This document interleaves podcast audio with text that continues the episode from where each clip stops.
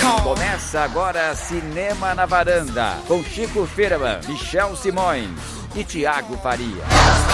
Varandeiros e varandeiras, dominei tudo aqui. Dessa vez eu que escolhi o nome do, do nosso episódio. Nosso episódio número 31. 31, Cris. Lume. É Os Homens que Não Amavam as Mulheres. Título de um dos meus filmes favoritos.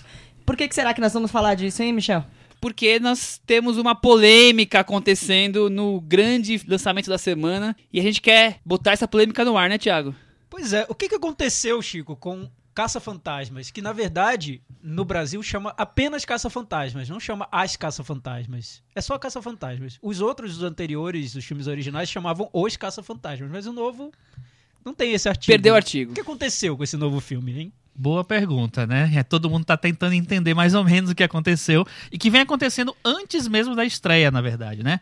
É, tem uma polêmica muito grande lá envolvendo machismo e quando acontece uma situação dessa, nós que somos feministas, nós que somos progressistas e nós que somos é, Atualizados. democratas e atualizados, nós, who you gonna call? Cristiane. Então, é, é isso aí. Trouxemos Cris Lume para o papo hoje desde o começo e não só o Fala Cris. Não, e é surpreendente porque essa polêmica começou, assim, com um dos. quebrando um dos preceitos dos cinéfilos, né? Que as pessoas começaram falando mal sem ver o filme.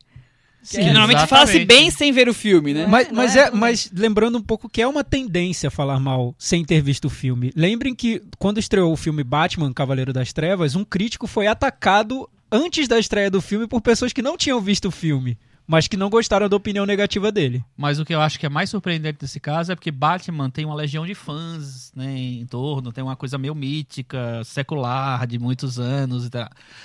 Os caça-fantasmas, ou caça-fantasmas, eu não imaginava que tinha esse secto todo de Pois é, pessoas. Chico, você imaginava isso? Eu também não, Não, não fazia até a porque menor assim, ideia. é um filme, é um filme, ok, marcante dos anos 80, na, dessa coisa infanto-juvenil e tal, mas não acho um grande filme, nem acho que ele...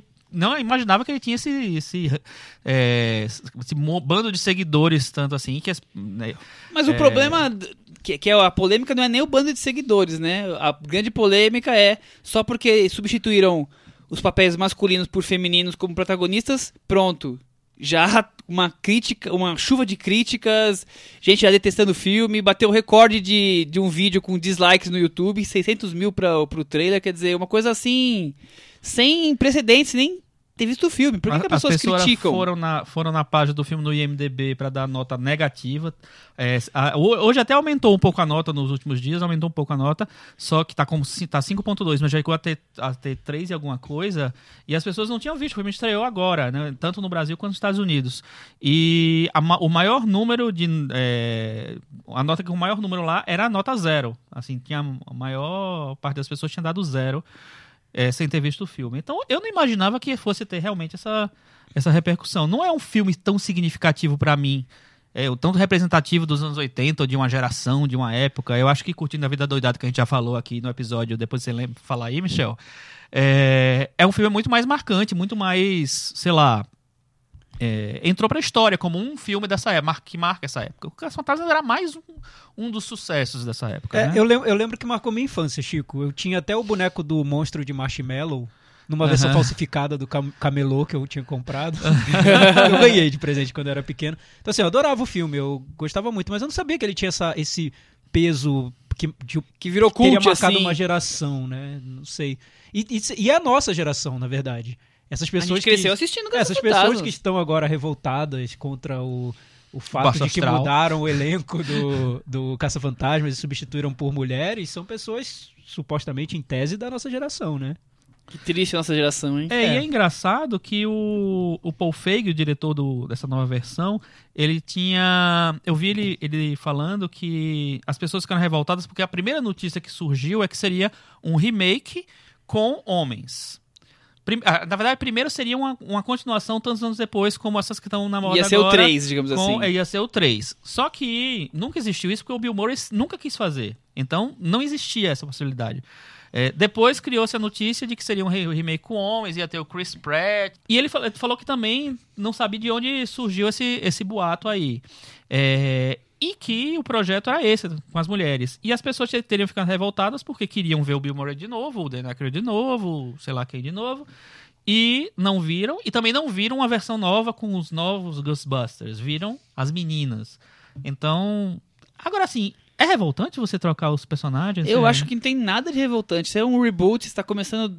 Pegando a ideia e começando, você pode criar, você pode modificar. Aí, se o resultado final é bom ou ruim, é Uhum. uma outra questão que a gente vai discutir o filme. Mas a ideia, só porque você, você já apedrejar a ideia, eu acho um absurdo. É, eu não, eu não entendi essa repercussão. Eu até achei, eu achei tão exagerado, porque hoje em dia a gente já discute no Facebook questões tão mais sutis sobre machismo, sobre os direitos de minorias, as lutas de, de- de- que tem a ver com discriminação. E ter vindo essa reação de uma maneira tão grosseira, tão. Nesse momento, né? É, até fora de moda mesmo, né? Você simplesmente Total. não proibir que mulheres façam papéis que já foram de homens. É tão. pa- pa- Parece que a gente Nossa. retrocedeu algumas Ah. décadas né, na- nas discussões sobre machismo. Então eu cheguei a, a perguntar, eu perguntei para uma, pra uma repórter que trabalha comigo se ela podia até me ajudar a entender o que está acontecendo. Ela falou: Ah, Thiago, é porque tem um ele- elemento de zoeira também. De muito, muito moleque entrando e dando nota negativa e cria ali um, um, um falatório no, no Facebook para detonar o filme. E também tem essa, essa bagunça de, de redes sociais, assim. Sim, Que mas- vai além do machismo, do, simplesmente do machismo, né? Não é triste que o filme vai ganhar uma mídia e vai ficar pra história por essa questão e não pelo filme, sendo ele bom ou não? É, totalmente, porque você não vai, você não observa as qualidades. E aí, aí é cria duas coisas, né? Tipo assim, o cara que já vai com a predisposição de não gostar, ele não gosta muito mais. E a pessoa que vai com a predisposição de defender, defende muito mais. Então fica um negócio totalmente des- desequilibrado, assim. Você, é, sei lá, é- é- o ataque é tão, tão grosseiro, como você falou, Thiago, que é, a, a defesa termina sendo mais exacerbada do, do negócio, assim. No final exagera-se por tudo, né? Pela crítica e, É, pela- e pelo, pelo tentar levantar as vantagens Eu- poder eu balancear acho- isso. Cris, o que é. que você achou dessa polêmica? Eu achei assim, como a- a polêmica já começou com as pessoas não- nem vendo o filme, agora também ficou uma coisa que você perde a referência se o filme é, é bom ou ruim, porque tá todo mundo mais interessado em discutir isso. Ah, é, é machismo, é feminismo. E aí, discutir as nuances do filme, se é engraçado, se o personagem é bom, isso ficou pra trás. E aí as pessoas ficam falando, ah, essa crítica falou bem porque ela é mulher, aí o cara tá falando mal porque é homem. Aí o, filme mesmo Ficou de escanteio. Ficou de escanteio. E isso chegou a acontecer, mas assim, não teve nem metade da proporção que isso tomou com o Mad Max do, de- do ano passado, né? Com a personagem da Charlize Theron. Teve a mesma coisa. Gente que falou, nossa, mas o que, que a Charlize Theron tá fazendo nesse trailer? Quem que é o que é- tá aparecendo mais que o Tom Hardy? O que, que é isso? Teve, teve um levante disso. Teve essa mesma, esse, mesmo comecinho aí desse pensamento. Você quer dizer Estranho. que os idealistas machistas já começaram ali e, A sementinha tava plantada. e emplacaram ali. só agora. É, assim. Talvez porque agora forma. tem quatro mulheres, né? Ficou mais pesado, né? É, não É, sei. porque no Mad Max, o- de uma forma ou de outra, o personagem principal era, era ainda um homem, ainda o Tom Hardy, né? E o filme ficou, foi tão É. bom que não dá pra ficar É, mais discutindo ou muito. menos, né? Não sei. Será que era. Eu, eu, pra Não, mim, o a Charlize Theron Então, parece eu- mais do que. Eu acho que o filme inverte isso Aham. dentro do filme, mas o, o personagem que a as pessoas esperam que seria o substituto do Mel Gibson é Tanto que- Existe, tá existe ali, tá lá. no- Tanto tá- que começa é com ele, né? Depois É, que ela verdade. aparece. Isso é mais. verdade. é. O, mas o, o caso do, do Caça do Caça Fantasmas é você ele é um filme que inverte um pouco o, a lógica do primeiro por colocar por colocá-lo num contexto dessas comédias femininas, né, que já, já vinham fazendo sucesso.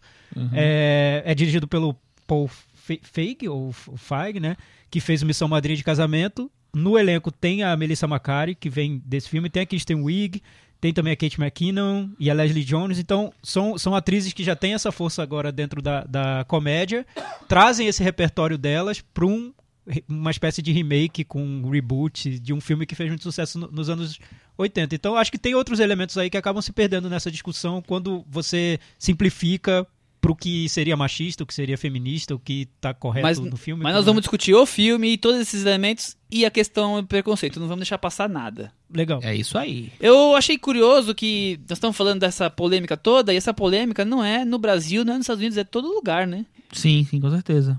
A mídia tá repercutindo muito fortemente em cima disso, o que é. É, teve até um. Hoje a gente teve um, factual, né, Thiago? Temos algo que aconteceu hoje. É a nossa ouvinte também, amiga, crítica de cinema, Cecília Barroso, ela publicou um post no Facebook que repercutiu muito, a partir de uma crítica que saiu do filme, que trata de, de alguns temas que, que o filme propõe, mas de uma maneira pouco, eu diria, singela, não sei. Pouco não, singela. é um pouquinho singela, não, não, não sei se. É, enfim, não, não, tem muita sofisticação. Acho que nem vale a pena a gente entrar muito na crítica, mas eu, eu gostei muito de um parágrafo do, do post dela que eu queria ler. é, que ela vai além dessa questão de, da representatividade das mulheres no cinema e no cinema de entretenimento, e ela fala também sobre a dominância masculina na crítica de cinema e como as mulheres não se sentem representadas pelos críticos, né? Ela fala: a representatividade feminina nos grandes veículos de imprensa é muito pequena, ou seja, estamos há séculos vendo os filmes com a perspectiva dos homens, já que o problema da representatividade também está no set e, além disso, temos a maioria das análises sob esse mesmo olhar. Está na hora de mudar, né, mulherada? Ela termina o, o texto assim. Porque é, eu, eu acho que deve ser muito incômodo, assim. É, é muito difícil as- tentar assumir um, um ponto de vista da, da mulher que assistindo ao filme. É melhor, eu acho sempre melhor deixar que as mulheres falem as próprias experiências e tudo. Mas acho que deve ser incômodo ler, ler uma crítica sobre um filme, qualquer filme, mas um filme como esse, essa versão do Caça-Fantasmas, que descreve uma das atrizes como uma delícia de atriz, né? Quer dizer, de uma sempre- forma totalmente grosseira. sexual. É, É. com um apelo sexual, ou, ou que simplesmente fale. Ah, nossa, esse filme eh, se resume a estereótipos de mulheres. Os personagens masculinos são todos estereotipados e a pessoa não percebeu que isso é proposital no filme, né? Que o filme inverte os papéis. As- Exatamente, é uma do- brincadeira. É uma brincadeira do e tá filme. tão óbvio dentro É. do filme. Então, no momento em que você tem, tem um filme de entretenimento com quatro atrizes principais nos, em papéis que eram masculinos e o papel masculino é, é uma brincadeira com a forma como as mulheres são representadas nesse tipo de filme, nesse gênero de filme, o crítico vai lá e pega no pé do filme por causa da representação do homem. Então, assim, deve ser muito desconfortável para uma mulher ler essas críticas, né? É, e é uma leitura muito louca, né? Porque é uma leitura que, como se o filme inteiro fosse uma. apenas te- tivesse sido feito apenas pra. Pra provocar isso, assim. Eu acho até que ele tem um, um pouco disso, assim, mas é, reduzir o filme a isso eu acho muito. É uma visão muito deturpada, É, né? pois é. E assim, fora assim, você, você colocar numa crítica de cinema que a mulher é bonita ou delícia, o que for, tá fazendo o que do filme? O que, que tá trazendo de, de conteúdo pra quem tá lendo com relação ao filme? Não tá nada, tá expressando uma pequena opinião do, do seu desejo depen- só. Dependendo do que de como você eh, contextualiza essa informação, eu acho até que você pode colocar. O problema é que eh, coloca de uma maneira completamente sexualizada num, num, eh, num texto que está falando justamente o contrário. Então ele vai e inverte como, como se fosse a vingança do crítico falar que a atriz é uma delícia porque a- o, o filme está criticando, tá, tá, tá tentando botar a mulher numa, numa posição mais importante, digamos assim. É, eu acho muito joguinho bobo, sabe? É, ou, ou o crítico assume aquela, aquela posição de vou criticar esse filme tão politicamente correto que coloca as mulheres nessa posição e vou agora colocar uma posição politicamente incorreta na minha crítica. Acho que é É, tão, então. é tão bobo, né? Estudantil. É, e, e é um pouco antigo isso na crítica, né? É. Essa, essa postura do o- o, crítico macho É. que vai lá e, e define o que é, que é certo e o que é errado. E a crítica como um clube do bolinha, né? A gente até conversou sobre isso hoje quando a gente leu esse post. Como são poucas ainda as, as mulheres escrevendo críticas de A gente cinema, né? tentou fazer uma, uma lista de críticos não mais jovens, críticas mulheres já com um pouco de carreira. A gente conseguiu listar 6, 7, assim, só. Homem, você consegue listar 50, assim, rapidamente. Quer dizer, não tem espaço para as mulheres. É, eu, eu até na cobertura do, de grandes premiações, por exemplo, Oscar, né? A gente já tá até acostumado a isso.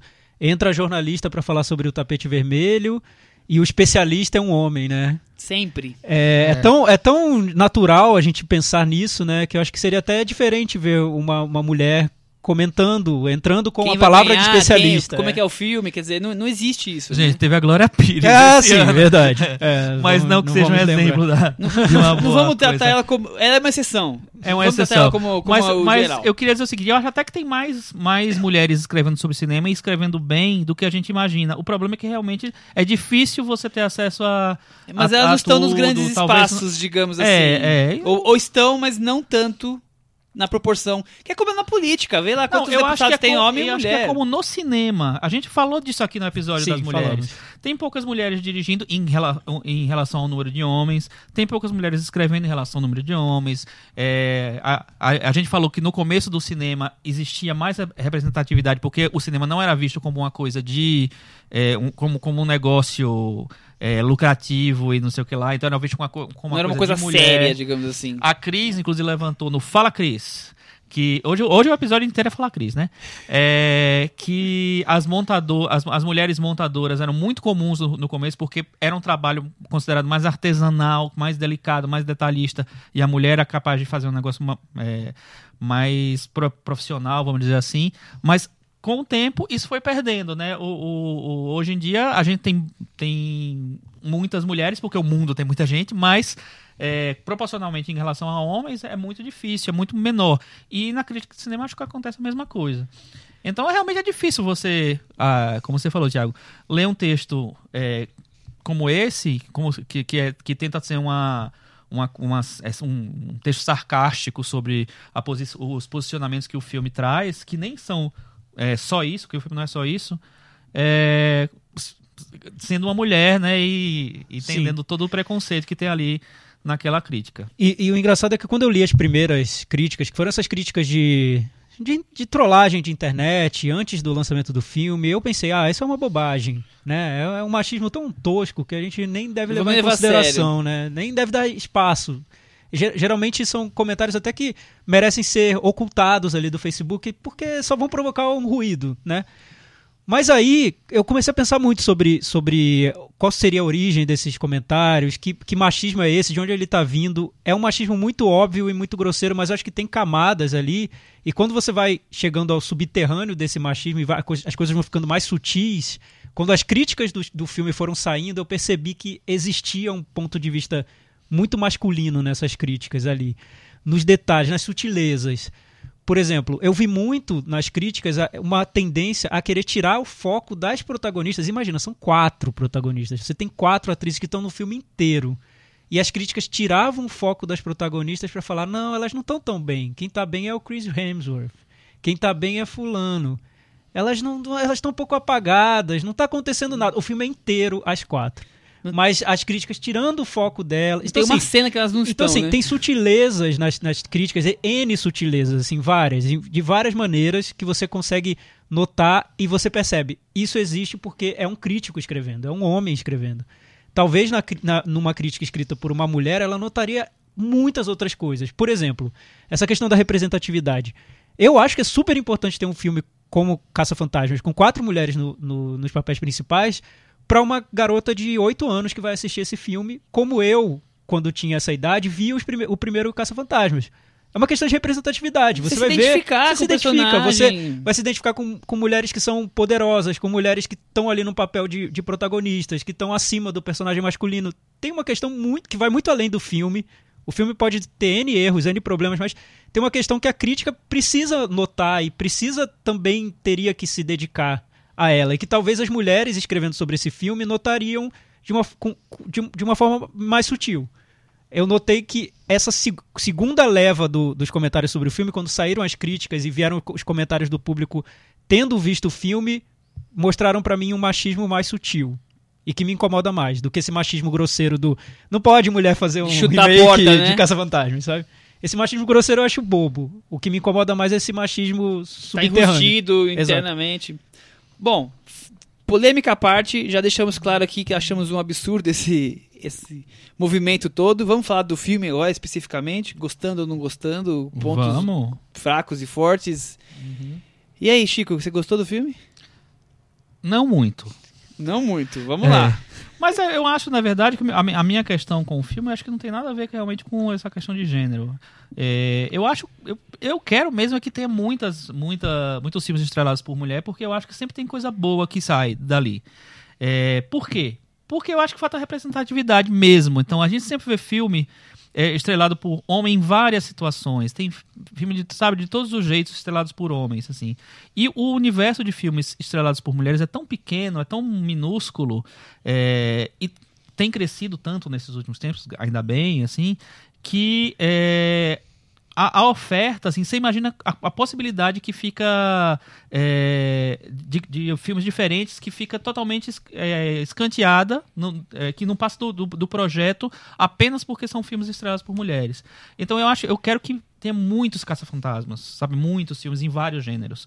É, e eu acho demais que seja um filme desse, que é um filme teoricamente um produto masculino na, na- na- no, no- seu formato é, e que as mulheres estão chegando e tomando conta mesmo. É, agora, em relação ao filme, eu acho assim, dos filmes do Paul Feig que eu, que eu vi, é, ele não é meu favorito, também não é meu. meu Nem o melhor nem o pior. nem o melhor, nem o pior. É, o Paul Feig tem uma tradição de trabalhar com, com mulheres, né? Ele fez o Missão Madre de Casamento, que eu acho um filme ótimo. Acho muito engraçado. Eu não sou muito fã dessa comédia física que o Thiago adora. Mas. Olha O Thiago é nosso especialista em comédias, É. ele que sabe bem do assunto. Mas eu, esse filme eu gosto bastante, assim. E é um filme que tem a Kristen Wiig e tem a Melissa McCarthy, que estão ótimas no filme. Acho muito boas as duas. Tem várias cenas que eu acho bem antológicas no Há filme. controvérsias. É, olha, lá vem ele. E aí, é, o Caça-Fantasmas, eu acho que ele tá um degrau abaixo. Ele não é um, um filme que me, me cativou tanto. Não é um filme que eu acho que tem, sei lá, super cenas de, de piada, é, engraçadas, assim. Eu acho. É, eu até fiz esse comentário do Chris Hemsworth quando eu vi o filme, eu vi o filme numa cabine, porque eu realmente me impressionei com ele. Eu não acho ele um ator nada, eu acho ele super engraçado no filme. E o, eu acho que a brincadeira com o personagem dele no filme é muito legal, porque é aquela história de, de você inverter os papéis de homem e mulher. Então, ele é a loura burra, vamos dizer, do filme dos anos 80. Ele, se bem que não tinha no filme dos anos 80 uma loura burra. A secretária era bem legal. E aí, a- o que acontece no nesse Mas, filme... mas ele faz o papel da, da mulher objeto que Da não mulher serve pra objeto. nada, a não sei ficar ali atendendo o telefone. Ele faz exatamente esse papel, só que então, com um se homem. fosse uma mulher fazendo esse papel, um filme fosse masculino, com os homens lá, e tivesse a mulher, ia ser grosseiro, porque ia ser mais uma vez a mulher representada daquele jeito, sabe? A loura burra, aquela A coisa. mulher objeto. Quando, quando eles, eles invertem os papéis e jogam Chris Hemsworth, que é o Thor do cinema, sabe? É um, um galã, tal. Da- naquela, naquela situação, naquela coisa, eu acho muito legal. Porque eles quebram to- todos os paradigmas. Vão quebrando tudo. E, a- e elas tiram super sarro dele. E, e tem uma- uma- umas horas que ela fala assim, ah, considera porque daí não vai... Café com leite, Café né? com leite, exatamente, sim. Eu acho demais, acho incrível, muito engraçado. As meninas, eu acho todas elas bem no filme, só que nenhuma eu achei tão maravilhosa assim. Nem a delícia da Kate McKinnon.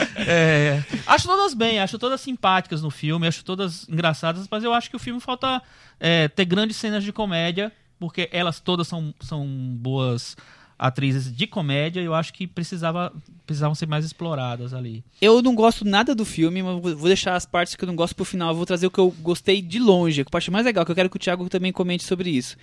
Eu gostei dessa ideia de usar as mulheres sem nenhum apelo sexual.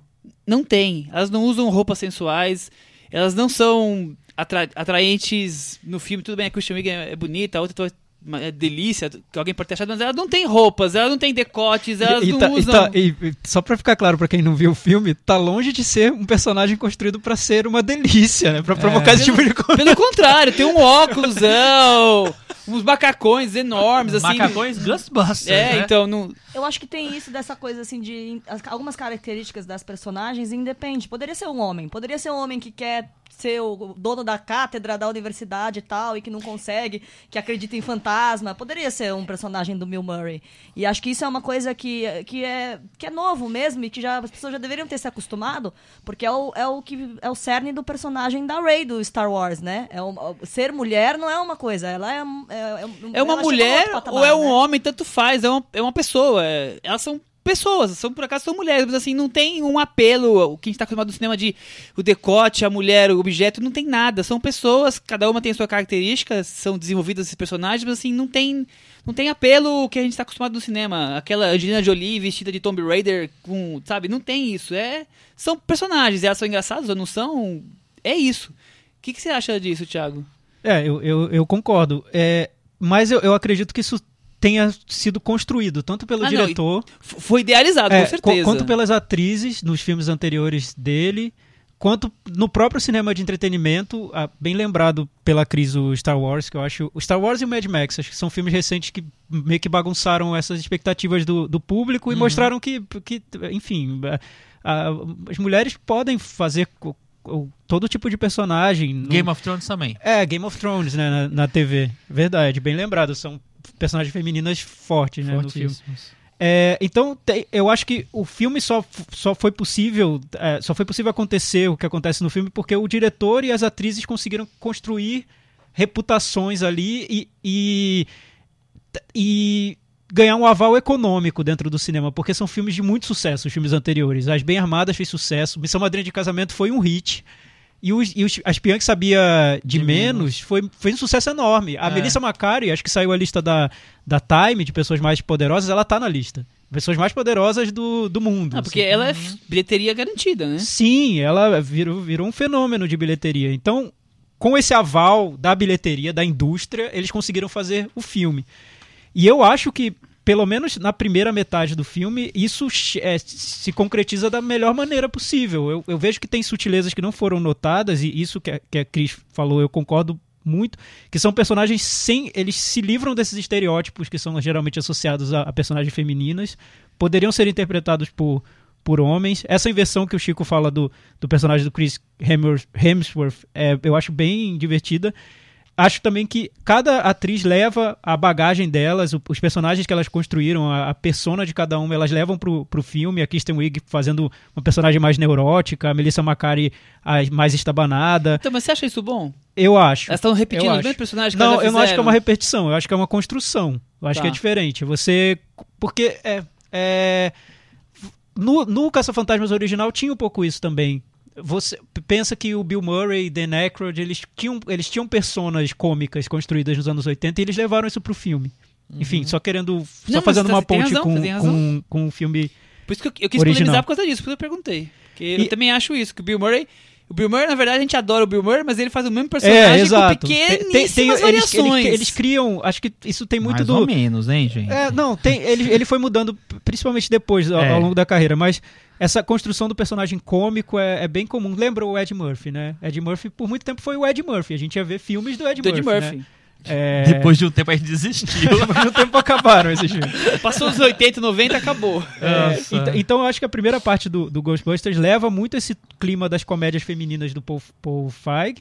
É, o problema pra mim tá muito na segunda metade, quando o filme vira refém do original e começa a citar muito o que É existe uma, no filme é uma anterior. imitação... É, ou imita, Atualizada. ou cita, ou se perde nos efeitos visuais e cria aquela. Ele, ele embarca naquela ideia de que o filme tem que ter sempre mais, mais e mais, mais efeitos, mais cenas de ação. Concordamos mais que Paul Feig não sabe dirigir filme, cenas não de sabe ação? dirigir cenas de ação. Já era, foi, foi, um Fez pro- uma salada. foi um problema que eu vi no Espião que sabia, A Espiã que Sabia de Menos, que é um filme que eu acho muito engraçado, só que eu acho que ele é longo, ele se perde. Eu também não, gosto muito. Eu também não É. gosto muito. E eu acho que tem momentos muito bons de, de, de comédia que é nem é, eu também eu concordo um, um pouco com o Chico. Acho que o, o Caça Fantasmas não tem muito grandes momentos de, de comédia. No iníciozinho até tem um, um pouco, mas depois ele, ele se perde de, de alguma maneira. Mas eu acho que é um filme que vai ficar de, de alguma forma por, por ter todas essas questões de, de representatividade, de tratar personagens femininas de um jeito diferente. É, é um, um- um filme. É, é- é picareta por ser um reboot de um jeito muito óbvio, de repetir muito do original, é. Mas é uma picaretagem meio à, parte, assim, se a gente for considerar esse ano e o momento que a gente tá vivendo. Eu preciso dizer que eu é o segundo filme que eu vejo do Paul Feig. Eu só vi o Missão Madrinha de Casamentos, que eu não gosto nem um pouco. E eu É vendo- chato esse Michel. sou, sou chato. sou mesmo, com, com prazer, inclusive. E eu já vi que eu não gosto do humor dele. Eu não, eu não ri de uma piada desse filme e não achei a menor graça. Eu achei as piadas muito tolas, muito, o humor físico também, quando é usado também, que não me agrada. E. Você não achou nem engraçado o Chris Hemsworth limpando o olho por dentro da lente, assim, não? Não. achei uma bobagem. Eu achei muito engraçado todas. Tô rindo, Aí ele sai tô rindo leva- da cara de vocês agora. Não, aquela cena que ele fala alguma bobagem, ele fala que tá saindo lá, ele deu uma porrada na porra na, na, na parede. É, é tão bobo, parece que trapalhões. O mas é telefone no muito legal. aquário. é- é- Não, não aguento. Ele fala que não vai ouvir piadas. e tampa os olhos. Então, eu, eu não aguento esse- humor. Não Cara, aguento. e eu acho demais ele ter topado fazer esse papel, porque ele é um astro, entendeu? Ele é, um- ele é um, um- hoje um, um cara que tá no- em grandes produções e tá. Então, ele ter topado Não, É. super Um legal. papel pra, pra Chico, tirar a onda é, dele mesmo, eu, acho eu- demais. Eu, não sei se eu tô, tô enganado, eu vi o filme, mas enfim, já tá quase apagado da minha memória. Mas ele participa do reboot do Férias Frustradas também, não? Fazendo um uma pequena vi. participação. Eu não vi o reboot Bem do Férias infame. Frustradas. Eu tenho quase certeza O que é Chris ele. Hemsworth? Sim. Se for, Aham. ele tá meio que se especializando em reboots dos anos 80. É, em E- fazer... E outra coisa que me incomodou, eles é, têm um uso exagerado do, de dialetos técnicos, de nerd e coisas do tipo assim. A primeira metade do filme. Dialetos técnicos. É, fica falando do, do fantasmagórico, não sei o que, usei tal coisa, Ah, não sei o que lá. Ah, No mas filme já também tem no já tinha. Mas dessa vez é, é bastante, assim, é, é exagerado. Ah, me incomodou muito não- aquilo. não- Você achou? Não achei ruim, É. não. Pra verdade, eu fiquei entediado o filme todo. A, a, a Cris tava, tava comigo, o Thiago também tava, tinha um amigo. Nós estávamos uma turma grande, um dos amigos nossos acabou o filme e falou assim: Nossa, Michel não tava se- suportando, dá pra perceber daqui de onde eu tô, porque eu fiquei realmente incomodado. Férias Frustradas, ele fez. Ele fez. Ele então, fez. E é uma participação super infame. Eu não vou entrar em detalhes porque é meio escatológico e meio pornográfico, mas enfim, Opa. ele tá lá marcando presença num reboot dos anos 80 também. Férias Frustradas. Eu acho, acho, acho interessante ele ter topado, de verdade, assim, acho bem legal. Michel, o que É. te incomodou então foi basicamente o humor Eu, do não- Paul eu não gosto do humor, eu acho as cenas de, de ação que ele não sabe fazer. Então aí, o que sobrou do filme? Sobrou pouca coisa, sobrou a ideia. E Aqui eu gostei. De colocar as mulheres e de não apelar, quer dizer, isso eu gostei. De Mas sabe, que eu, mas sabe que eu acho que tem, tem um um frescor que traz essa ideia de, de ter quatro protagonistas mulheres? Porque eu acho que se tivessem feito esse filme com quatro homens e mesmo atores aí meio da moda, sei lá, o James Franco, com sei lá, o filho do Will Smith. Seria não mais seria do mesmo. interessante. Seria pra- caça-níquel É, é, básico. Eu acho, que Esse- seria- acho que passaria em branco o Sim, filme. Não, assim. seria, é, com certeza, assim. Não ia, ia perder totalmente o negócio icônico. Eu acho que com as mulheres ele ganha muito mais projeção, talvez. É, e é interessante que, apesar de ele ter essa, essa tentativa de, de é, oferecer um negócio de, é, a mais, porque trazendo as mulheres, mudando esse, essa perspectiva, é, ele faz uma homenagem grande ao, ao- ao primeiro filme, literalmente, né? Porque os, todos o, todo o elenco do primeiro filme, o, o principal o elenco principal tá ali, né? Sim, sim. Tem o Bill É, Murray, isso tem é o Dan. Aykroyd, É, tem o é. Ernie Hudson. Todas as cenas são, são legais. O, Tem a Sigourney Weaver, o. Como é que chama o que morreu? Eu esqueci. Harold Hamis. Harold Hayes. Harold James é Tem um homenageado busto no dele. final. No Ah, é? filme. Porque ele, como, É? ele tá, quando ele morreu, tem um busto dele na, na universidade que é pra colocar ele em Ah, cena. é É, verdade. ah, produzido é. pelo Ivan Reitman, que dirigiu Que era o diretor. E também tem Dan uma ponta Aykroyd da... produz o filme. É. Sigourney Rivers tá Sigourney também. filme. aparece. Ela aparece. E tem, Só a, o é a- Rick Moranis que não aparece. E tem a Annie Potts também, que é a, fazia a secretária deles no, Também, no ela tá também lá. faz uma ponta. É, eu achei isso legal, sabe? Eu acho uma, uma maneira de homenagear, de trazer. E, e legal, assim, todos eles toparam fazer. Só quem não tá lá, porque não dava mesmo, é o Harold Hames, porque já morreu, mas todos eles toparam fazer. Ou seja, a benção dos caça-fantasmas originais Está ali. tá aí. Então por que, que vocês estão reclamando? Fala! Pois é, é um Bati filme que mesa, tem to... é um filme que tem o aval de toda a equipe, praticamente, Pois é, do, do é, exatamente. original. né? assim, e assim, o Bill Murray é contra fazer participar de um filme de novo, mas ele tá lá, ele fez a ponta dele, duas cenas, inclusive, né, do Bill Murray tem, né? Que não tem a menor graça, né? Não tem muita graça, Mas mas, não assim, importa. a das outras são legais. É isso aí, vamos pro Meta Varanda? Vamos, acabou a discussão? É sobre isso, então? machismo, sobre quer, quer tudo. colocar mais alguma coisa? Aproveita. Eu, eu senti um segundo de silêncio achei que já tava na hora de puxar. Pode ser. Vamos lá. Vamos lá, Chico. Não, eu não, primeiro não. Ah, meu Deus. Vamos Não, lá. então, vou- então vou ser o primeiro. Vou, vou, ser o primeiro. Vou dizer assim. Eu tento ser justo com minhas notas com relação ao que eu gosto. Só que nesse filme, te- a pessoa tem que se vingar. Então eu, vou- eu daria menos, mas eu vou dar 7 pra esse filme, porque eu acho que ele merece menos. Mas nessa conjectura do filme, do que aconteceu, vou dar 7 pra ele. Eu vou dar nota 6. Nota 6. Cris, qual é a sua nota? Só Seis pra... também. 6 Seis. também. Muito bem. Então eu vou apanhar. eu vou apanhar com gosto aqui hoje. Eu vou sair aqui apedrejado. Eu vou dar nota 3 pro filme. Ah, que é isso, 3, Michel. Michel. O que, que é isso? Eu tenho que ser sincero comigo mesmo. Eu quase saí no meio do filme, digamos Eu tô assim. notando o Nossa, machismo aí. Eu também tô opinião. notando um machismo pé- péssimo. A Cecília não vai gostar. Vocês não podem me denegrir dessa forma, hein? É, com isso, a nota dele é 53 do Metavaranda. Ele não caiu e nem ficou. Ele tá Ele ali. tá caindo, né? Ele ficou Tá- ali no hall eu acho ali. Que caiu, acho que caiu. 53 ele tá. É, tá- tá abaixo da média? Tá caindo, tá caindo. Bom, foi isso que o Caso Fantasma conseguiu aqui. É, Próximo assunto. Chico, Próximo assunto, qual será? vai ter balanço de semestre hoje? Finalmente, né? Porque eu tô tentando, tô lutando por esse, esse top do semestre. Olha, eu vou nem con- contar quantas edições. Mas todas são só golpeado pelo Thiago, pelo Michel, pela Cris, por todo mundo. Nós Enfim. estamos quase em dezembro, mas nós vamos fazer os melhores filmes do semestre anterior. Eu tenho ideia, acho que a gente tem que começar com o nosso nossa coluna semanal Olha! que o Chico apresenta Ah, sempre é. pra gente. Eu tomei uma decisão, gente. Diga, Chico. Eu não vou mais cantar nesse que você não vai mais cantar? Ah, não quero mais. Como assim, Chico? Não, eu acho que não é mais. Não o vai ter caso. mais vinheta, então. Não vai ter mais Ô, vinheta. ouvinte, se vocês gostam do Chico cantando Fala do Ouvinte, por favor. Eu vou falar, eu, eu falo. Tá bom. Cantinho do ouvinte com Tiago Faria. Isso aí. Nossa, que sério. até, até pe- perdi o fôlego aqui. É, na semana passada a gente fez duas perguntas para os nossos ouvintes. Foi muito legal porque todo mundo respondeu. A gente recebeu vários comentários no nosso blog cinemanavaranda.com. É, a primeira pergunta foi: qual é o seu filme preferido do semestre? Que filme você acha que foi melhor, dos que foram lançados no Brasil desde janeiro? E a segunda pergunta era se vocês achavam que a gente deveria fazer dois episódios por semana, manter um só, Sumir da vida de vocês. sumir da vida de vocês, enfim, lançar um canal no YouTube, aparecer mais no LinkedIn. O que a gente tem que fazer? A, Cri- a Cris criar um Snapchat porque é ela que Isso, interessa, a gente não o só nosso, fala O nosso bobagem. Snapchat tem que existir ou não, enfim. E vocês responderam tudo, foi muito legal. Eu, eu vou ler o primeiro Foi comentário. de longe o o que teve mais comentários. Foi. Muita gente comentando, eu respondi todo mundo. O- ah, então, deixem comentários lá no blog cinemanavaranda.com. O primeiro eu sempre leio. Depois eu seleciono alguns, ou enfim, se tiver tempo eu leio mais. O primeiro dessa semana foi do Matheus Leone. Na semana passada a gente falou sobre Almodova. Ele disse o seguinte: não vi nenhum filme da pauta. Ele não viu nem o Julieta, nem o Florence. Isso. Ele só viu o filme da pauta extraoficial, que foi o Marguerite, e ele viu o resto da filmografia do Almodova. Falou, então eu só queria dizer que o apreço de vocês por Matador me fez querer revisitar o filme. E o meu filme preferido do primeiro semestre é Cemitério do Esplendor, do Apchatong. Wirazetaku.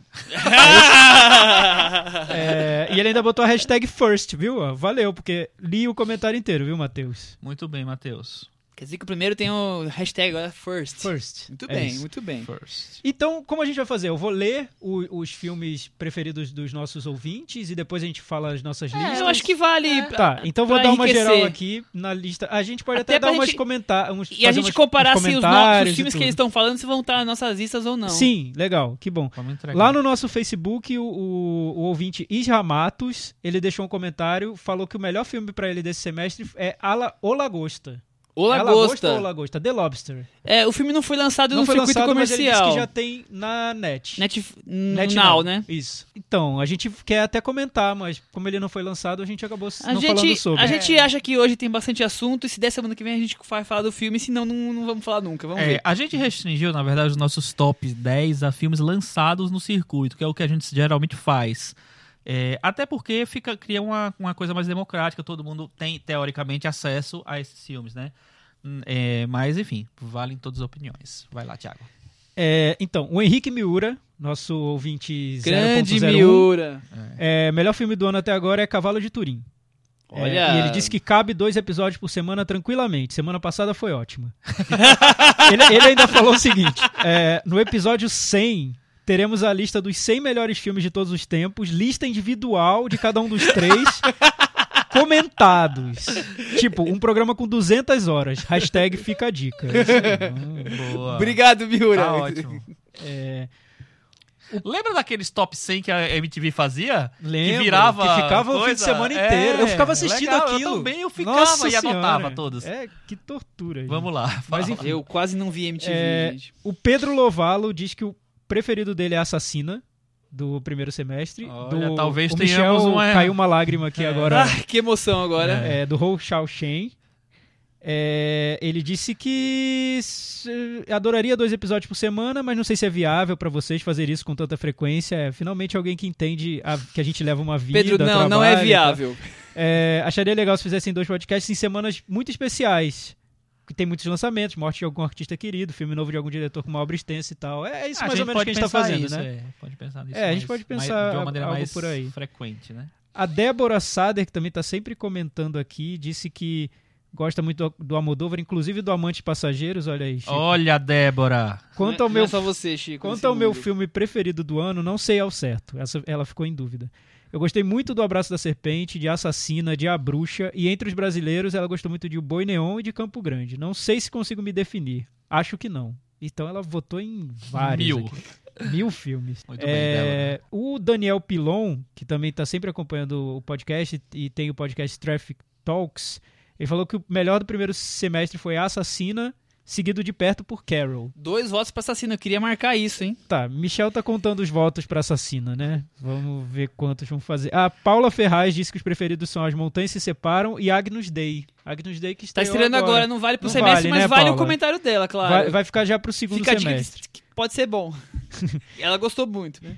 O Felipe, lá de Brasília, disse que o favorito do primeiro semestre dele é Carol.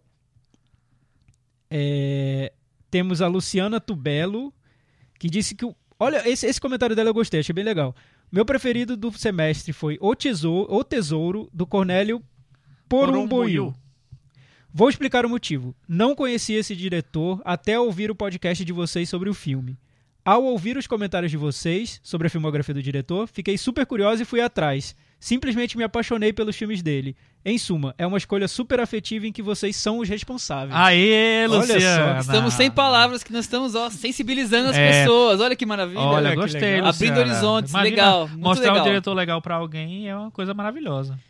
PS, Chico, eu adoro Amantes Passageiros. Tamo junto na marginalidade. Mano, Débora, Luciana, vamos marcar uma balada já. Nem tudo é perfeito nesse mundo, gente. Ó, o Gustavo Joseph disse que o preferido dele foi Os Oito Odiados, do Tarantino. O Ailton Monteiro, é, ele disse que o preferido dele, ele até fez um comentário grande aqui. Entrem lá no blog, no cinemanavaranda.com. Ele disse que adorou Fala Cris sobre o Hugh Grant. Ele também sente muita falta das comédias românticas do Hugh Grant. E ele até esqueceu de falar o filme preferido dele, mas depois ele lembrou do que vem antes de Lave Dias. Olha. Outra Ó, lágrima ó, do ó. Foi arrancada aqui agora. Uhum. Eduardo Roberto, favorito do semestre, Os Oito Odiados. Dois votos pro Tarantino. Regis Inácio, ele disse que foi difícil escolher o melhor filme. No, no meu caso, com tanto cinéfilo juntos, dá até vergonha, mas como sou fã de quadrinhos, fica difícil não lembrar deles. Apesar de não ser o melhor do mundo Marvel, vou no Guerra Civil. Capitão América Guerra Civil ganhou um, um Um ponto votinho. aí Voto. também.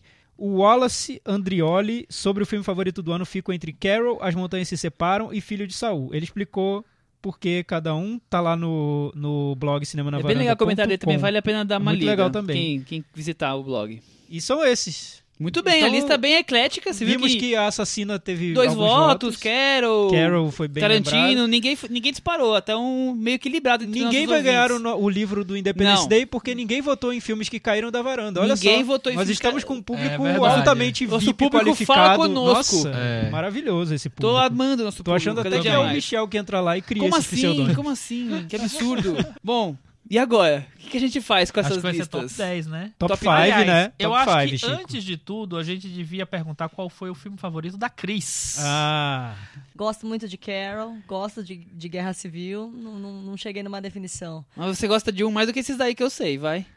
É, Truth. Ah, conspiração e poder no Ah, Brasil. é isso? Inspiração e poder. Muito. Renegado. Se a É. Cris fosse uma Quase ouvinte nossa e não participação, talvez ela tivesse acabado de ganhar o livro. Só- Não, só- Mas é olha só, olha só, so- sobre essa história de listas, eu só, só queria contar uma historinha bem rápido que eu, tô, tava guardando por muito tempo, que eu ouvi num podcast, eu não lembro qual podcast, mas fizeram uma pesquisa nos Estados Unidos, vou tentar contar bem rapidinho. Tudo bem. Nos Estados Unidos tem uma tradição de clubes de leitura, e essa tradição é muito feminina. Por muito tempo teve clubes de leitura, as mulheres se reuniam e liam livros, compartilhavam ali, escolhiam um livro para ler, cada uma lia um, todas liam um capítulo e se reuniam para comentar sobre aquele capítulo. É uma tradição, tem muitos nos Estados Unidos. E começou a ter um fenômeno recente de clubes de leitura masculinos. E o New York, a New Yorker, a revista, fez uma matéria sobre esses clubes de leitura masculinos. Eles descobriram que enquanto nos clubes de leitura femininos as mulheres só queriam discutir o livro e conversar filosofar, falar sobre a vida e sobre os temas do livro, aprofundar naquelas tramas e comentar tudo, os homens começaram a criar listas, top 10, dar nota pro livro, elencar, um, enfim, quais são os melhores livros do semestre, quais são os melhores livros do ano. Usar E bar... criaram toda uma questão matemática Então- de planilhas de Excel sobre os livros, entendeu? Então quer dizer que lista é coisa de homem. Não, não sei. É É, a isso. gente- é uma- é- a gente tá generalizando. Claro que não. Mulher, tem mulheres que amam fazer listas, mas essa foi uma experiência interessante pra ver essa questão comporta- comportamental Quer dos dizer, homens e das Que mulheres. as coisas né? estão se equilibrando, na verdade, e ninguém É, tá e querendo os homens enxergar. adoram fazer listas, né? Talvez Nós as adoramos. As mulheres são mais maduras, eu acho. Estão num outro patamar. Não Eu querem adoro ficar lista. gastando tempo fazendo lista. Preferem discutir questões dos livros. Enfim, foi só um- uma historinha Uma aqui historinha, pra só gente uma fazer nosso historinha. top do semestre. Tudo bem, bem. tudo bem. Legal. Pode Mas menções chegou, honrosas. menções honrosas, vai, menções honrosas. Vamos lá, minhas no, menções No pique, como diria honrosas- Roberta Faloni. Minhas menções honrosas são. Primeiro, que é super menção honrosa mesmo, visita ao Memórias e Confissões do Manuel de Oliveira, que é filme póstumo, então. É, nisso. acho que é importante fazer uma coisa. A regra que nós colocamos são filmes que estrearam no Brasil entre 1 de janeiro até 30 de junho. E não importa se são novos ou são velhos, só não pode ser relançamento. Sim. Certo? Então, o filme, sei lá, de 2005 vale se ele estreou agora. É agora, que é se- muito raro mesmo. agora É um filme tipo Rebeca do- do... do Hitchcock que vai estrear no Não, relançamento é, não, não, valeria. não vale. Só pra ficar claro pra todo mundo. Tá bom. Então é isso. Minha primeira menção rosa é o filme do Manuel de Oliveira. É, aí minhas outras que formariam meu top 5, mas que eu fui impedido né, de desenvolver, são Certo Agora Errado Antes, de Hong Sang-soo, Boi Neon, de Gabriel Mascaro, Campo Grande, de Sandra Werneck e O Tesouro, de é Cornélio Sandra Kogut? Porombo... Sand- é, Sandra Corgucci, Sandra desculpa. Kogut. É, o Tesouro de, Cornélio Porumboiú. Então, essas são as minhas, minhas menções honrosas. E as suas? É, são. Minhas menções honrosas são A Bruxa, que a gente comentou aqui num, num episódio, Academia das Musas, ou Academia de Musas, não Das sei como. Das musas, das das musas. musas. É, o candidato ao Oscar, A Grande Aposta. Uhum. É, a História de Minha Morte, do Albert Serra, né? É, Tangerina, que é o filme com, com atores, atrizes transexuais. Uhum. Rua Cloverfield 10, Brooklyn e O Tesouro. Tem vários nas menções honrosas. É, Muitas eu vezes. só citei os nomes dos filmes e depois, agora, no- daqui a pouco no top 5 eu entro em Quer detalhes. dizer, eles deram o golpe, né? Vocês já viram, né? Mas tudo Tangerine bem. Brooklyn eu gosto também bastante. assim. É, eu. São os filmes que vocês citaram aí. Eu, eu vou só adicionar o Filho de Saul, que eu gosto. Não é, estaria mais pra baixo da minha lista, mas eu gosto bastante. Eu gosto do Tesouro. A História da Minha Morte é um que eu ia puxar aqui, que eu acho que foi um filme que passou meio em branco. Putz, eu não De, modo, de modo, modo geral, a crítica não falou muito. Nós mesmos aqui não falamos, É. até porque você não viu. e a gente só fala do filme que os três viram. É, Mas, mas ninguém, eu. ninguém falou que era pra ver, senão Não, veria. não, não. Na, naquela semana tinha filmes Não, que a é. gente achou que era mais destaque. É, mas eu gosto bastante, então seriam as minhas menções honrosas aí. Agora vamos pro top 5. Top 5. E aí, Chico? Número 5. A Bruxa. Ó. Hum, Eu esqueci o nome do diretor. é Robert Edgers. Eggers. Eggers. É, primeiro filme do cara, eu acho que é um filme muito bem resolvido.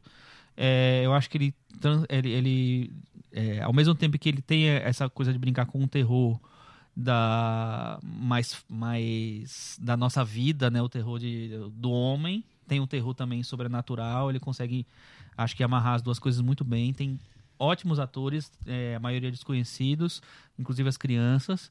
E eu acho o filme muito bem pensado visualmente, achei um, um filme bem legal, assim. E o Thiago? Not, é, top 5 Na quinto be- lugar, né? Top 5, quinto lugar. É. Quinto lugar, pra mim, é Cemitério do Esplendor, do Apichatong Wirazetaku. Um... Cada dia é melhor a pronúncia, É, né? tá, Fã-clube, eu, eu outra simplesmente coisa. não sei Eu como pronunciar o nome dele. É instintivo, é instintivo. Eu Ela é vem, o nome vem, é a Pichatpong. Porque tem um T e tem um T. Tem, tem, tem o sabemos, P. A, a A Pichatpong. A Pichatpong. Mas você pode chamar de qualquer jeito, é tailandês, cara. A gente vai aprender um dia. O Thiago vai vir aqui com um instrutor tailandês pra ensinar. É, e assim, lá no, no cinemanavaranda.com tem todos os episódios. Então tem o episódio do, do Cinema do Esplendor, tem o episódio da Bruxa. A gente depois põe, põe um link em, na, é, em cada filme. Que aí vocês podem entrar e, e ver todos os detalhes do, do episódio. O Cemitério do Esplendor eu não acho que Foi no seja... episódio 13, só pra Foi. comentar. mas eu não acho que seja é, uma das obras-primas do diretor. Eu acho que ele tem pelo menos duas, que é o Mal dos Trópicos e o Tio Bumi. Mas, enfim, tá quase lá. São. É um filme que tem, tem várias. é, tem, tem uma camada muito realista ali, muito pé no chão, e outra que é quase é, transcendental, que tá ali no filme. E ele consegue equilibrar esses dois lados de uma maneira que eu acho brilhante. Quinto lugar seu, Michel? O meu quinto lugar, é, a gente falou sobre esse filme no episódio número 4, é Carol, de um diretor que eu adoro, Que se chama Todd Haynes. chama Todd Haynes, exatamente, e é um, um romance, assim, inesquecível, digamos assim, pra ser bem breve e pra pedir pras pessoas ouvirem o 4 pra quem não ouviu. e o quarto lugar do Chico? O quarto lugar do Chico é a Ca- Academia das Musas, do José Luiz Guerrin, que é um diretor que a gente já tinha visto na Mostra de Cinema São Paulo com Na Cidade de Silvia, acho que é o filme mais famoso dele, né? E o, é um filme que me surpreendeu muito, que mistura. é, ele se, se apresenta como um documentário depois se revela, se revela uma ficção. Ele discute sobre é, a construção do amor, a- a- a- é, o papel da mulher na, na, na literatura, na poesia, eu acho um belíssimo filme. O meu quarto lugar é um filme que eu já vi há um tempo e só estreou esse ano. É O Cavalo de Turim, do Belatar. E eu vou pegar uma frase que o Michel disse quando a gente fez o podcast, a gente falou sobre esse filme, que é um filme que faz a gente sentir o vento batendo no rosto, né, Michel? Foi, falei Oh, isso. É, é verdade, muito Depois- Marca registrada de Michel Simões. Depois virou É. uma piada que a gente não conseguiu nem falar mais do filme no resto da- do podcast, teve que cortar.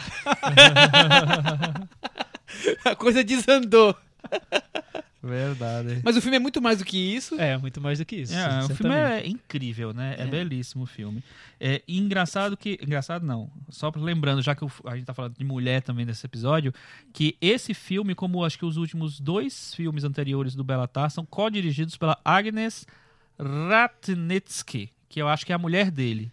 Que eu não sei qual é a situação do Belatar, poder- ele di- dividiu essa função com a mulher nos últimos filmes. Mas o Cavalo de Turim, que por acaso é o meu quarto colocado, então é a vez de já, falar já vamos lá. junto com o Thiago, estamos colocando na mesma posição.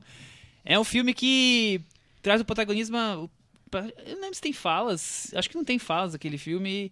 E põe um cara numa fazenda, numa pequena casa, vivendo com a natureza ali, mas a natureza meio morta, né? É, o tempo o tempo árido, seco. E o, o Belatar desenvolve aquela. explora aquela casa ali com perfeição, no detalhe do detalhe, trabalhando com, com a luz, com a sombra. E, é, você vai descobrindo aquela casa devagarzinho, com como ele vai posicionando a câmera. Ele te joga ali dentro, daquela, tanto aquela aridez do naquela personagem, rotina dos quanto da rotina do cotina- personagem de- cotidiano. de tratar, de tratar o cavalo. a batata, isso. né? Comer o, a- o caf- café da manhã sem a batata lá. É bem minimalista, assim. O filme vai no-. É. nos pequenos detalhes, assim. E o terceiro lugar do Chico? Agora vamos pra, Não, pro mas esse foi seu pódio. quarto também? É, foi. Ah, entendi. Por isso que você falou tanto, né? Por isso que nós em- emendamos. Terceiro lugar do Chico foi Carol, que você já falou.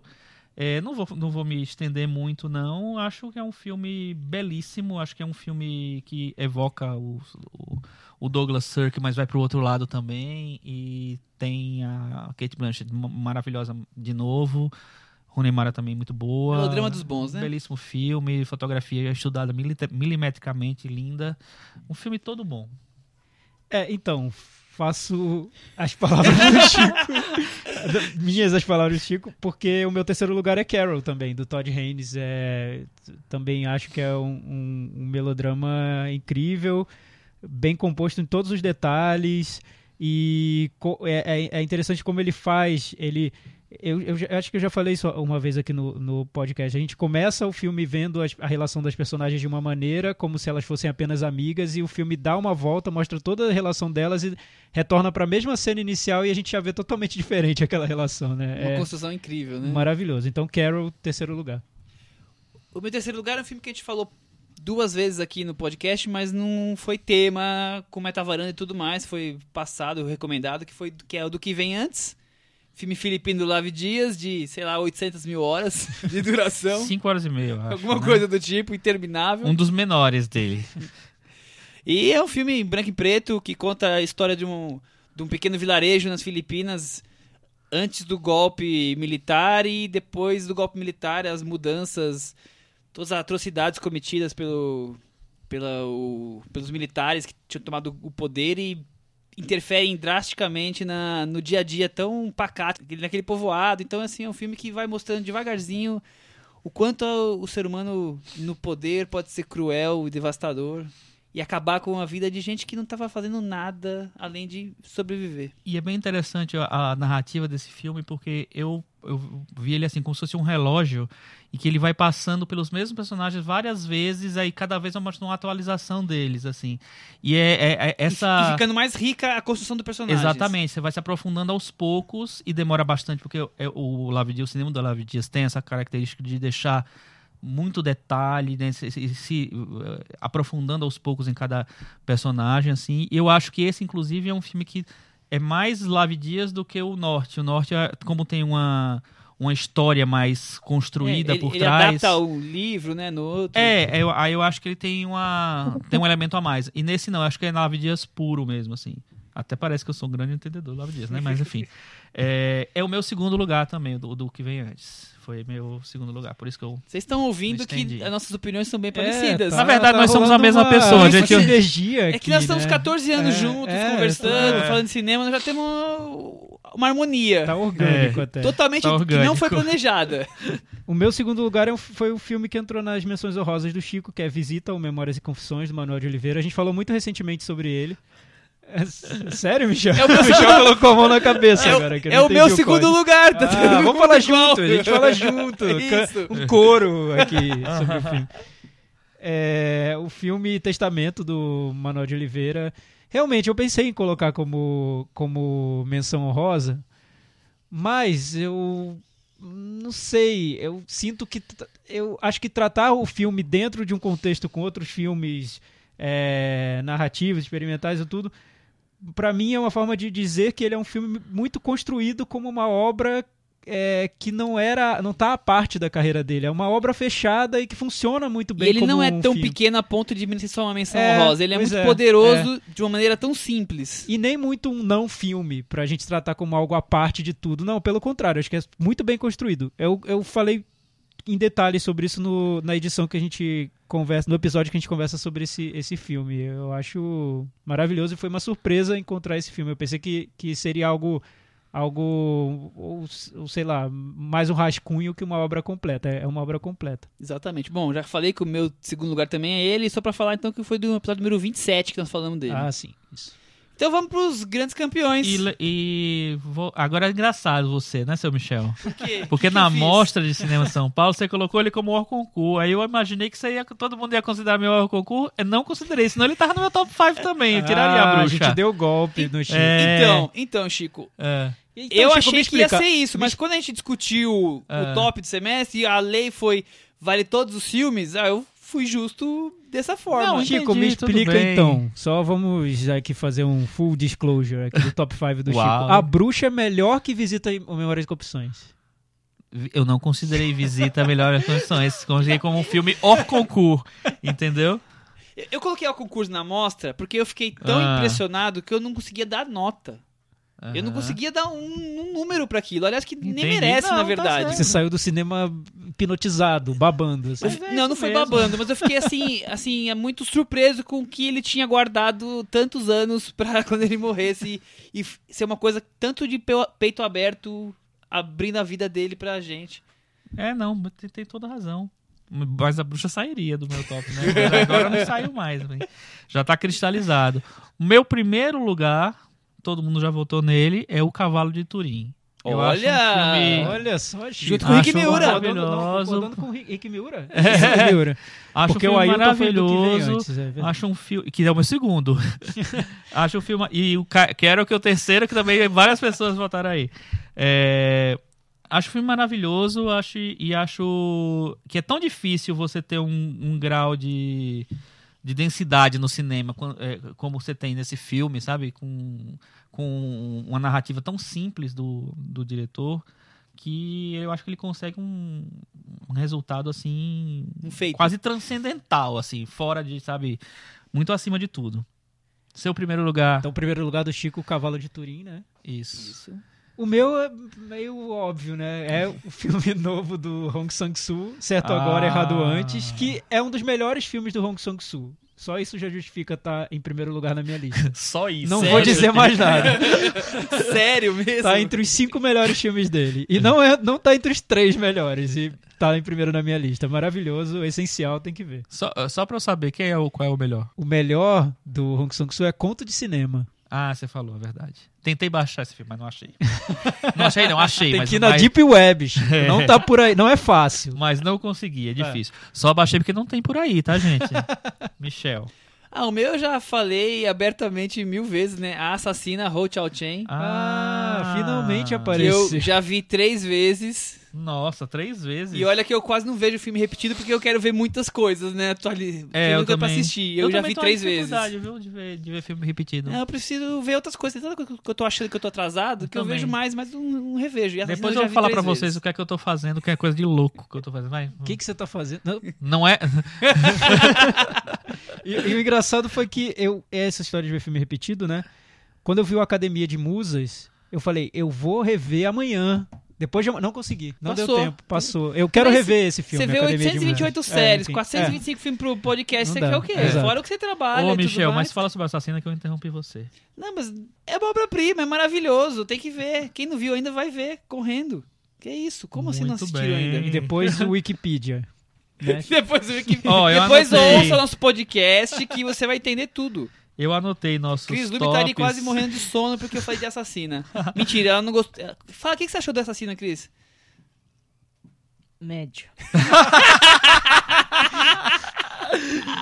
Ó, eu anotei aqui os nossos tops, gente. Você fez a votação aí pra ver quem e ganhou? aí o que aconteceu? O do que vem antes recebeu dois votos. O Visita recebeu dois votos, receberia três. Do que vem antes do Lave Dias recebeu dois votos.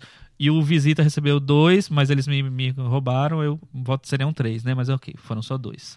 É, e aí, aí teve o Cavalo de Turim e Carol foram votados pelos três. As Então, únicas unanimidades. votados pelos três. Meu primeiro lugar, o Cavalo de Turim, foi o quarto e o do Thiago e o quarto do Michel. E o Carol foi meu terceiro, o terceiro do Thiago e o quinto do Michel. Os outros todos foram votados por um ou por dois. Muito bem, então são os dois times favoritos da varanda, digamos da assim. varanda. Vamos jogar ele pra cima. Podemos aproveitar e ver o Meta Varanda. Meta varanda do quê? Nós temos essa lista, Michel? Temos a Ah, lista do claro. Meta Varanda e podemos, e podemos ver Comparar podemos ver rapidamente em algumas horas em algumas horas. que filme que está ganhando o Meta Varanda do, do semestre Enquanto o, o- o Michel procura aí, você tem um filme hum, é, pior do, do, do semestre, Thiago? Pior do semestre foi hum, mais forte que o mundo, a história de José Aldo. Eu acho que eu também votaria Esse pra nele. mim é o pior do Eu semestre. também votaria nele. E você, Michel? Um pior filme, Porta dos Fundos. É, também é bem ruim. você vê que. É, o nosso do semestre, o grande vencedor com 93 pontos do Meta Varanda é Visita ao Memórias e Confissões. Olha. Ele. Olha. Em segundo lugar, o Cavalo de Turim com 83 E o terceiro e Carol, Carol. com 83. Então são Olha os três só. filmes que se repetiriam. Faz todo é. sentido. Me- Mas Foi. é interessante ver, porque essa Nós somos coerentes, gente. Olha que, olha que legal. orgulho. Olha que orgulho. Então, mas é bom, porque essa é a média, é uma matemática que a gente faz. Mas vocês, o que vocês têm que levar em consideração que a gente falou aqui também são os filmes favoritos de cada um, aquele que a gente elegeu É. como o melhor. Então esses É um- foram um- Cavalo de Turim, Certo Agora Errado Antes e Assassina. Esses são os favoritos de cada um. Esse outro do Meta Varanda é a média da matemática da planilha do Michel Simões. Que gosta de lista com o pessoal do clube de leitura, né?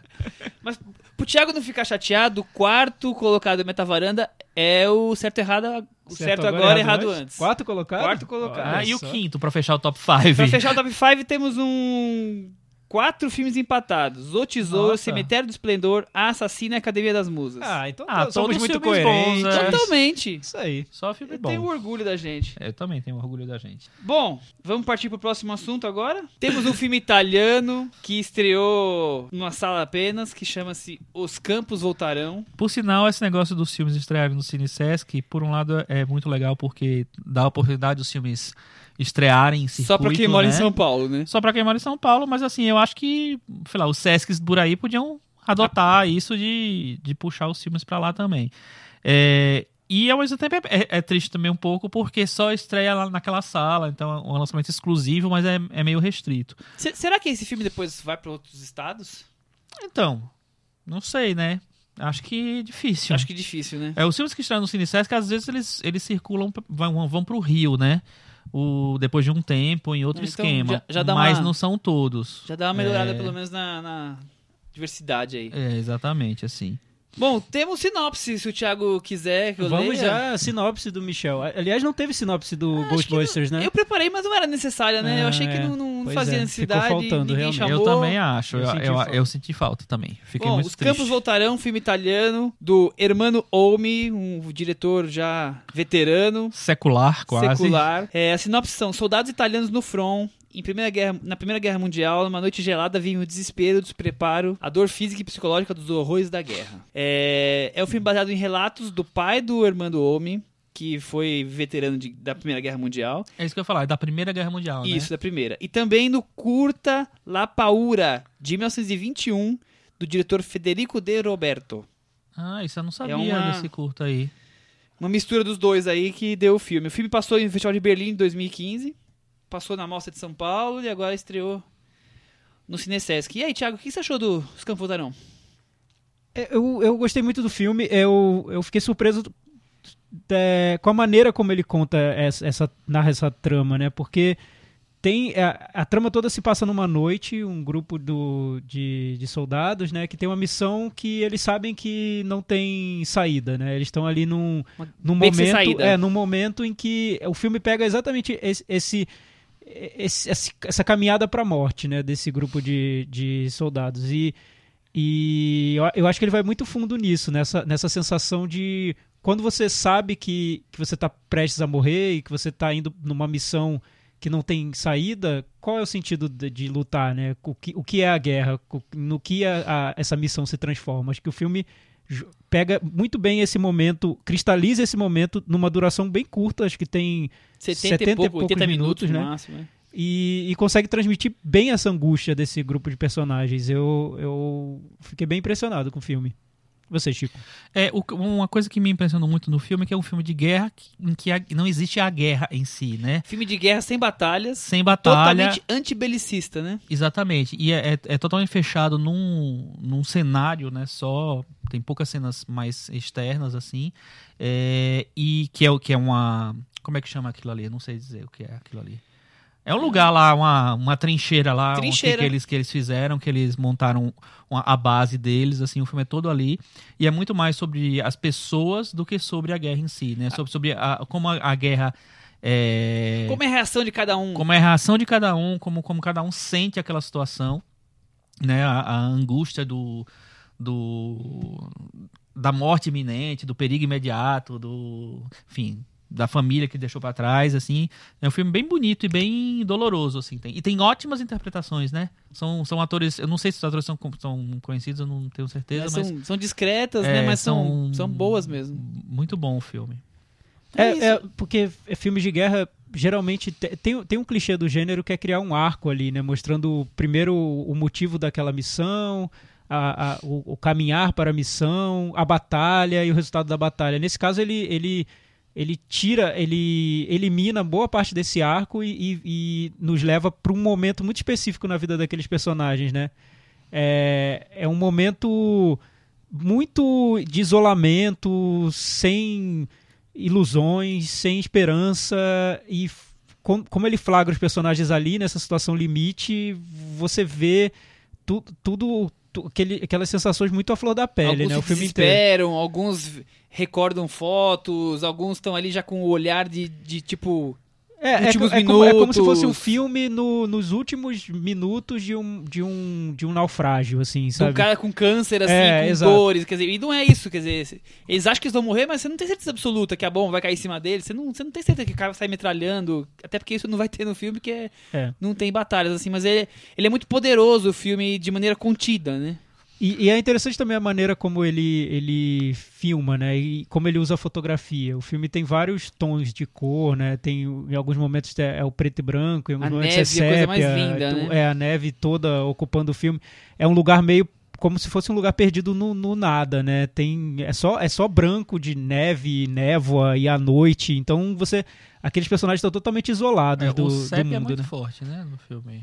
Sim. O... Sim, muito. é- Essa coisa de, de, de ter uma cor meio esmaecida mesmo, de não ter uma, um- uma, uma cor de- definida da- das coisas, tudo é muito igual, assim. Isso é, é bem bonito a maneira como ele E constrói vai se isso. misturando é, essas cores com o sentimento dos personagens, né? Como eles estão se sentindo. Essa coisa meio. tudo ine- inebriante, assim, meio perdido, meio deslocados. Eles estão ali. Sabe, à beira da loucura já, né? O, o Hermano Omi é um cineasta super veterano, nem sei quantos anos ele tem, mas ele tem, sei lá, uns 80 e tantos anos, né, pra cima, não O sei. grande clássico Ele dele, tem É. 84 anos. É, ele fez o, o a a Árvore, Árvore dos, dos Tamancos, Tamancos, que é o que grande ganhou- clássico dele. ganhou a Palma de Ouro em Cannes, né, Isso. Em 1978. em 78. Vocês já viram? Nunca vi. Eu também nunca vi.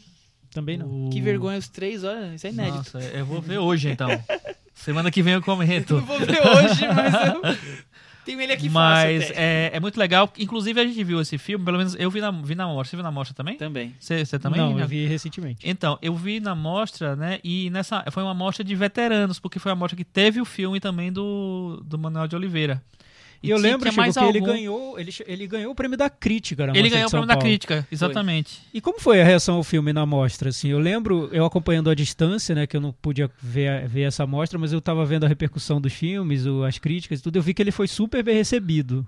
Mas ele teve, ele teve poucas sessões, foi quase Poucas no final sessões. da mostra, tanto que ele passou acho que na repescagem depois. Foi daqueles filmes que a crítica descobriu e todo E mundo amou. foi comentando pro Mas outro ele já vinha ver. altamente elogiado de Berlim. Ah, já. Eu, sim. eu, eu vi o filme numa cabine de imprensa na mostra que foi antes Ah, de começarem tá. as sessões. E as pessoas ficaram bem impressionadas lá. Tinha vários críticos tradicionais, assim, o, o Luiz Anin, enfim, uma galera, assim. E as pessoas saíram bem impressionadas do filme, assim. É, eu O- lembro bem que eu falei que passou aí no final e foi poucas sessões, porque eu não consegui encaixar.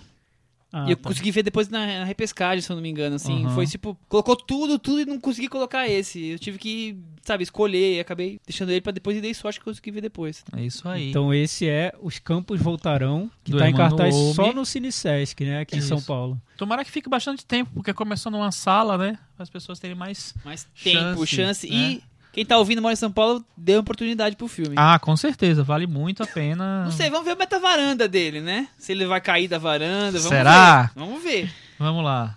E aí, Thiago?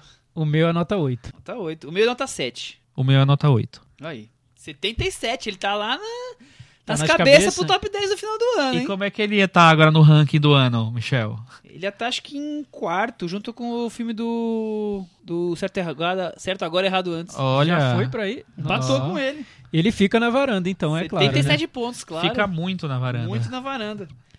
É, vamos acabando nosso episódio 31. Só queria saber se vocês têm alguma recomendação. É, eu assisti uma série no Netflix que foi lançada agora, né? Que é a Stranger Things. É, que é uma Coisa série dos mais irmãos. comentada do fim de semana no É. Twitter. de série dos irmãos Duffer, eu acho, se não me engano. É, que eu nunca tinha ouvido falar, não sei quem- de quem se trata. Que é uma série interessante, porque ela, ela faz muita referência aos anos 80. É, me parece muito parecida com o, o, o filme do J.J. Abrams, o Super 8, que já era uma referência aos anos 80, aos, aos filmes do Spielberg. Tem muitas referências de, direta, de música tocando, sabe? De é, situações que se lembra de filmes, se lembra de atores, lembra de, de muita coisa.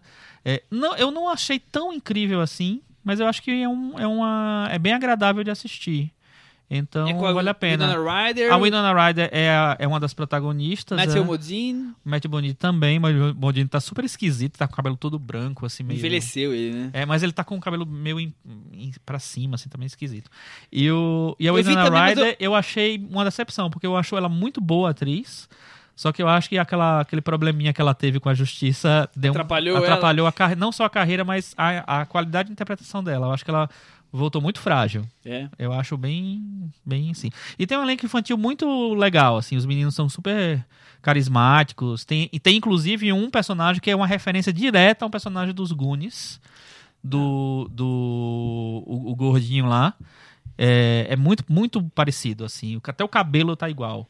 É, vale a pena ver o- o- a série. Não é uma série brilhante, não, mas tem seus momentos. É, eu vi o primeiro episódio só, não foi que nem você que viu já tudo, mas eu achei um pouco Goonies, um pouco Spielberg, um É. pouco Ou seja, X. Chico, o, a Netflix foi lá no algoritmo e filtrou nos 80 e viu o que, que as pessoas mais gostavam e criou a série É, eu- e foi. por- é isso aí. Te- teve al- alguém no. Acho que foi o Fernando Toshi lá no Facebook que falou que acha. acha segundo ele, é claramente um projeto de um filme que a Netflix resolveu transformar numa série pra ganhar mais dinheiro. Não sei se é isso, não, mas. é, ficou alguma coisa pelo meio do caminho, mas é, é interessante. Outra coisa que eu queria recomendar é uma mini mostra que vai ter a partir de quinta-feira na Cinemateca, com filmes do Hector Babenco, que morreu essa semana, semana passada, na verdade, né? É, e que tem, apesar de ter uma carreira irregular, ele teve filmes muito bons que, que ele conseguiu fazer e que vão passar nessa mostra. Eu destaco totalmente o Lúcio Flávio Passageiro da Agonia, que eu acho um dos melhores filmes brasileiros de todos os tempos.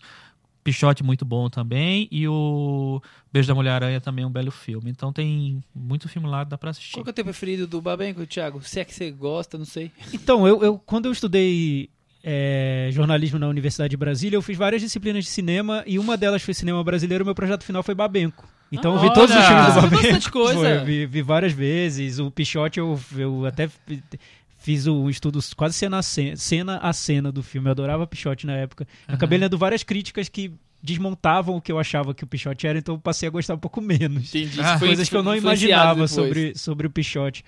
É, eu gosto muito do, do Lúcio Flávio também. Um filme dele que eu gosto muito, que eu acho que foi muito criticado injustamente, é o Brincando nos Campos do Senhor. Que eu acho um filme muito ambicioso e até às vezes meio radical. Ele é um diretor que sempre foi muito ambicioso. Ele tem uma ambição que às vezes extrapola o que ele conseguia fazer nos filmes. E Aham. Brincando nos Campos do Senhor acho que resume isso. Eu não sei se ele tá passando na mostra. Tá, Tá, passando tá sim. passando e, o- sim. e- Então, e não é só você, acho que tem muita gente que defende hoje o Brincando dos Camp- dos Campos Senhor. E eu lembro que na época ele foi meio Foi, deixado foi pra criticado, lá. foi criticado. E o Porque seu é um favorito é qual? né? O meu o Beijo da Mulher-Aranha. Que é um belo Eu- filme também. Eu gosto muito do, do filme, as, as li- ligações com São Paulo, mas as ligações entre os dois personagens, aquela coisa claustrofóbica ali, do relacionamento que surge entre eles, eu acho muito legal. Uhum, É, o Chico recomendou Stranger Things. uhum. Eu ia recomendar uma outra série, mas eu quero falar muito rapidamente sobre a volta do Mr. Robot, que é uma das séries mais comentadas do Bombadas momento. atualmente. Voltou na segunda temporada. Eu gosto da primeira temporada com reservas, porque eu acho que é é uma série diferente de várias outras, porque a figura do diretor é muito importante nesse caso. O Sam Esmail, que criou a série, ele dirige e escreve vários episódios, e ele é um cara, como falando em ambição, babenco e tudo, ele tem uma ambição que é muito maior do que a, a capacidade dele de, de, de criar uma série condizente com a, com a ambição dele. Então ele cita Stanley Kubrick, cita David Fincher, principalmente Clube da Luta. A primeira temporada tem um excesso de referências que me incomoda um pouco. Eu gostei muito dos primeiros dois episódios dessa segunda temporada, principalmente porque acho que ele ti- se, se livra um pouco dessas referências Tira mais óbvias, tira o pé um pouco e, e foca muito no personagem.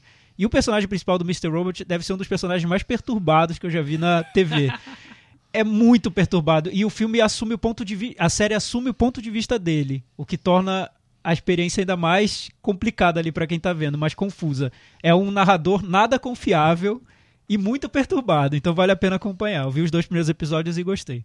Muito bem, então a minha recomendação é um documentário que passou em Tribeca, estreou uma semana no cinema nos Estados Unidos, mas na verdade é um documentário para TV da ESPN. Tá passando na ESPN aqui no Brasil e também no Watch ESPN, quem, quem tem acesso, que é OJ Made in America, que é outra vez OJ Simpson sendo comentado esse ano. Por que, que o O.J. Simpson tá tão na moda, hein? Por nada, esse ano não aconteceu nada, a não ser que as coisas surgiram, mas foi assim, uma coincidência. Foi uma né? coincidência. Eu, eu- eu vi que esse documentário seria lançado no ano passado, né? Acabou ficando pra Acabou esse ficando ano. pra esse ano e bateu com a outra. Com a Com a série, série da, da, da FX. da A, a série, por sinal, teve várias indicações ao Emmy, né? É, e é possível que ganhe. E, é e a o, mais cotada. e esse documentário que eu tô falando já é o favorito ao ganhar o Oscar, assim, de documentário com, com grandes chances. São cinco episódios na TV, cada um tem uma hora e meia de duração, e ele vai muito além do que faz o, o seriado, porque ele vai desde o começo da carreira do O.J. como, como na faculdade, como jogador de futebol americano, vai até as razões que ele foi preso recentemente, como ele tá agora, atualmente, mas o, o- contar em si a história do O.J. é o menos importante do documentário. O grande lance é a questão racial, que ele faz um- uma relação entre a situação da questão racial em Los Angeles dos anos 60, 70, 80, até culminar no caso do O.J. Simpson, da morte da do assassinato da ex-esposa dele, e a questão da polícia de Los Angeles, como ela se relacionava agressivamente com as pessoas, principalmente com, com negros. Ele junta tudo isso numa panela de pressão e mostra as razões e não razões do, do primeiro julgamento do O.J. e depois do segundo julgamento do O.J. quando ele foi condenado por um crime que não era Da mulher dele. da mulher dele lá que foi, que foi morta. Então, ele pega a parte histórica, o contexto e junta tudo pra mostrar e pega assim entrevista dos pro- do promotores, dos advogados, dos jurados prime- do primeiro explicando por que que votaram, por que não votaram, assim, é muito rico em detalhes, é muito interessante. Só que tem sete horas e meia o total, tem que ter paciência. É isso que eu ia falar. É um Lave Cinco- Dias, cinco É de isso uma- que eu ia falar. Cinco de uma hora e meia cada um. E passou no cinema. Passou no cinema. Lave Dias, total. É, Eles realmente. lançaram no cinema pra Concorrer poder ao Oscar. concorrer ao Oscar. é. Passou uma semaninha só. Ele vai estar passando Aham. na ESPN, tá na programação da ESPN no Brasil, passou ontem, inclusive. Aham. Vai passar outras vezes com certeza. e- tem no Watch ESPN pra quem quiser ver. E é isso Muito daí, bem. gente. É isso aí. Até É semana isso que vem. Acabou. Até semana que vem. Tchau. Tchau. Tchau.